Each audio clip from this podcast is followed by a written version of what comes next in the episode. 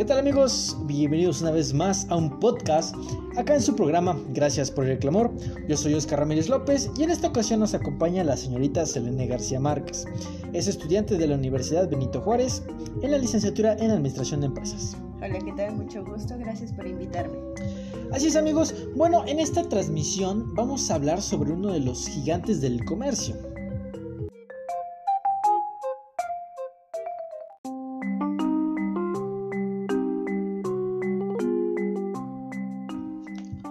Así es amigos, pues vamos a hablar de una empresa la cual se constituyó en un garage, lo cual suena algo raro porque pues estamos hablando de una empresa multinacional global y con, inicios en un garage. ¿De qué empresa vamos a hablar, Selene? Esta empresa actualmente cuenta con servicios de computación en la nube, inteligencia artificial, electrónica de consumo, transmisión digital y logística y además está buscando ingresar en otras industrias. O sea que es una empresa a nivel global. Exactamente. Como ya lo hemos dicho y para los que todavía no sepan, estamos hablando de la empresa Amazon. Esta actualmente cuenta con servicios que han marcado nuevos récords. Por tercer año consecutivo, el gigante del comercio electrónico se mantiene como la marca más valiosa dentro del mundo, en un trono que parece difícil de quitar. En segundo lugar tenemos a Google con un valor de 159.722 millones de dólares y en su tercer lugar tenemos a Apple con un valor de 140.524 millones.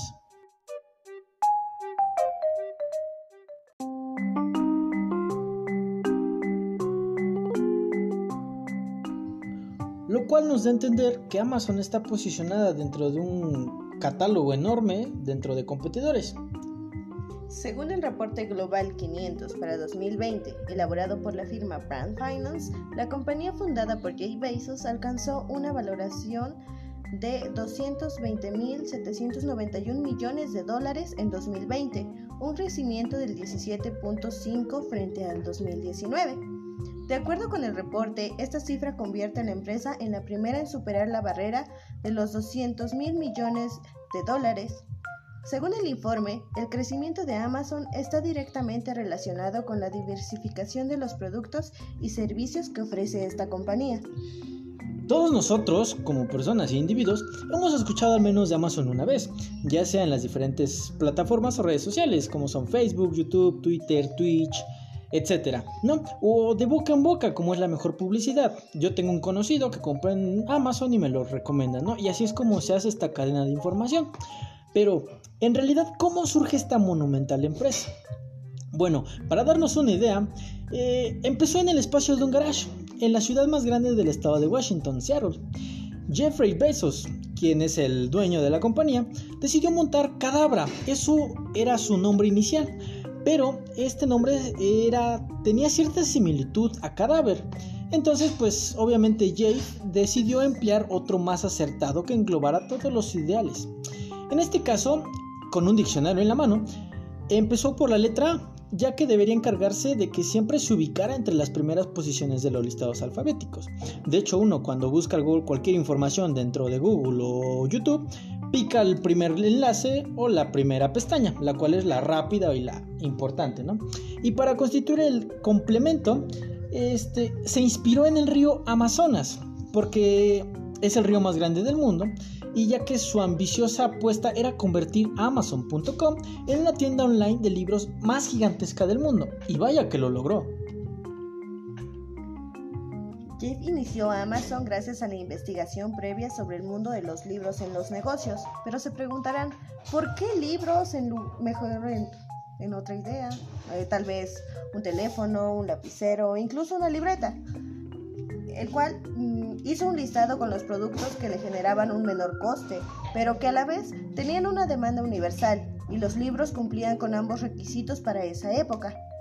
¿Quién no leía sobre novelas, historia, arte, música y cualquier cosa en aquellos años? Prácticamente todo el mundo. Por lo tanto, el negocio perfecto eran los libros. Sus ganas de monetizar su idea aumentaron y fue así como decidió dos días más tarde renunciar a su modesto puesto de trabajo en Will Street para irse a aventurar por un sueldo inestable, un mercado desconocido, días inciertos, pero con la convicción de arriesgarse por algo propio. lo cual es de admirar porque no cualquiera de nosotros sale de nuestra forma de, nuestra zona de confort, lo cual pues estamos muy allegados porque pues acá sí tengo buen seguro dental, etcétera, etcétera, ¿no? Pero él decidió aventurarse, ¿no? Bueno, empezamos con los primeros años de Amazon. Eh, ya con un negocio ya estructurado y un nombre bien definido, lo cual es importante, Amazon abrió sus puertas oficialmente el día 16 de julio de 1995. Después del año eh, de haber surgido esta gran idea y de un largo y arduo trabajo por parte del creador junto con la ayuda de sus primeros trabajadores, para dejar completamente lista la página web en la que hoy día está formada. El modelo de negocio de Jet es claro, es una estrategia basada en la profundidad por catálogo ofreciendo a sus usuarios más de un millón de libros. En el año de 1998, Amazon decide incluir a su e-commerce nuevas categorías de productos, apostándole a la música en CD, videos de DVD, software y videojuegos, lo cual pues tuvo buen apogeo en ese tiempo, porque pues que no persona le gusta la música, que no persona quiere ver una y otra vez sus videos en DVD, o sea, sus películas, y quién no ama los videojuegos. En el año de 2000, la compañía dio un vuelco total transformándose en un marketplace y permitiendo a sus usuarios encontrar y vender variedad de productos y también sus servicios. Todos estos englobados en línea, con los más altos niveles de calidad y garantía del mercado, lo cual asegura la marca, porque tú cuando quieres comprar algo buscas calidad y, buscas esa parte de garantía, ¿no? Que te llega a salir mal, pues vas y haces válida tu garantía, ¿no? Entonces, esto es lo que supo implementar y hasta hoy a la fecha sigue funcionando. Correcto.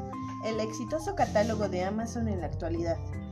Como sabemos, Jay Bezos sabía que la clave del éxito de Amazon dependía de la agilidad y la amplitud y expansión de su mercado Debido a esto, luego de la inauguración de su marketplace, surgió muchos cambios, el cual uno de ellos fue el almacenamiento de grandes cantidades de datos, la protección y seguridad de la información y la responsabilidad de su rendimiento óptico.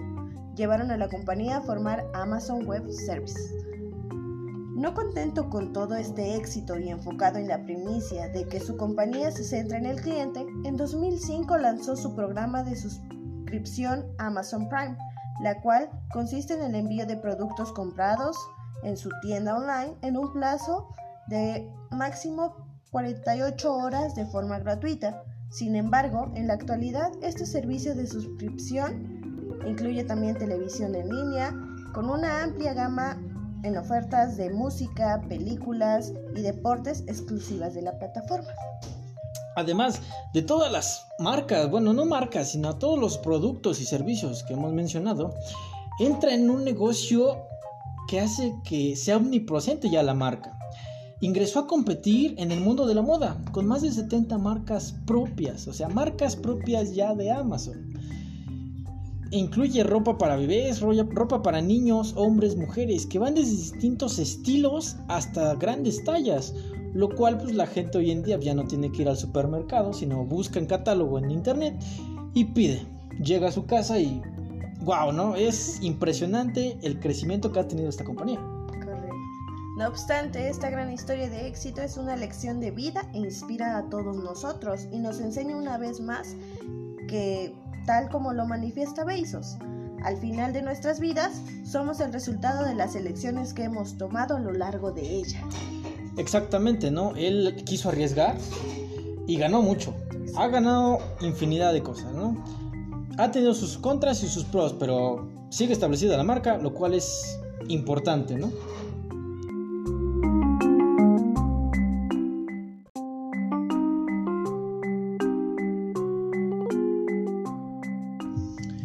Ninguna empresa nació de la noche a la mañana. Obviamente este tuvo que ser un proceso largo, el cual costó mucho tiempo, dinero y esfuerzo. Pero ¿qué es lo que hace una empresa tan exitosa? Yo he llegado a un punto, lo cual es el estudio de mercado. Este estudio de mercado permite saber cómo es que vamos a vender y a quiénes les vamos a vender nuestros productos. Gracias a la innovación tecnológica que hoy en día está presente y que ha crecido de forma exponencial en la última década, se puede llegar a los rincones más remotos del mundo, tan solo teniendo un poco de internet. Todo esto de la mano junto con grandes empresas que han sabido aprovechar estos avances tecnológicos. este, esta innovación ha traído beneficios y a todas las empresas que han sabido adaptarse les da enorme garantía de vender sus productos dentro y fuera del país.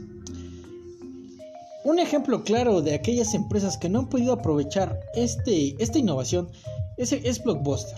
Esta empresa no supo aprovechar esta innovación cambiante que ha venido a lo largo de estas generaciones y lamentablemente fue absorbida por Netflix ya que sus clientes pedían más de lo que podía dar.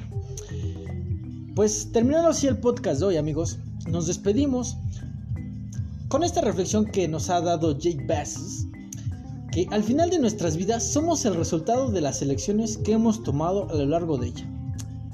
Acuérdense que el que arriesga no gana. Es todo por mi parte amigos, muchas gracias por escucharnos y nos seguimos en la otra transmisión. Muchas gracias y hasta luego.